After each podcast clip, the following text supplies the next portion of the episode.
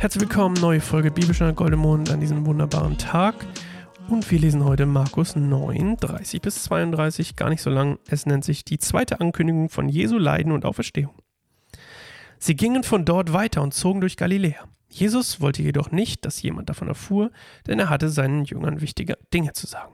Also, wir waren, ganz kurz vorweg, sorry, die Jünger haben sich hingekriegt, den Dämon auszutreiben. Jesus musste es machen. Jesus war ein bisschen sauer, zumindest entsetzt darüber, dass sie es nicht hingekriegt haben und erschrocken und hat es dann doch hingekriegt. So.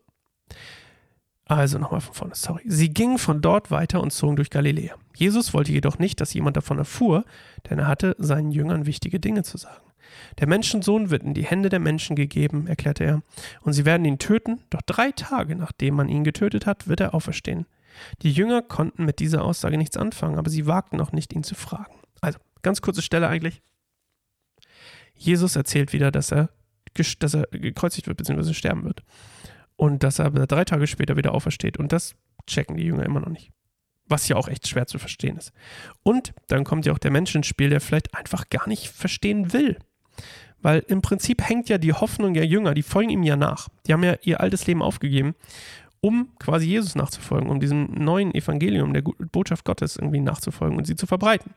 Und dann auf einmal der, der quasi der Meister von ihnen, der für sie sorgt und der sie beschützt und was auch immer, der ist dann auf einmal tot, sagt, sagt, sagt er selbst. Und das will man vielleicht nicht. Und die sagt er, am Ende steht ja auch, die Jünger konnten damit nichts anfangen, aber sie wagt noch nicht zu fragen, weil ihre Hoffnung wahrscheinlich einfach genau daran liegt. Also ihre Hoffnung basiert quasi darauf, dass Jesus lebt und sie wollen nicht, dass er stirbt und deswegen fragen sie lieber nicht nach, weil die Antwort würde wahrscheinlich ihre Hoffnung dämpfen oder ihre Hoffnungen. Ich glaube nämlich immer noch, und das lesen wir auch später, dass sie immer noch glauben, dass der Messias ein politischer Herrscher sein wird. Und das, jetzt haben sie ja verstanden, dass er der Messias ist, aber sie haben immer noch nicht verstanden, dass er eigentlich nicht der politische Herrscher ist, den sie sich damals gedacht haben. Und ähm, ja, so ist es eigentlich mit diesem kleinen, mit dieser kleinen Bibelstelle. Und ich freue mich auf morgen. Und äh, da wird es mal wieder richtig spannend. Heute war es auch spannend, aber morgen wird es mal spannender. Okay, bis dahin. Ciao, Tschüss.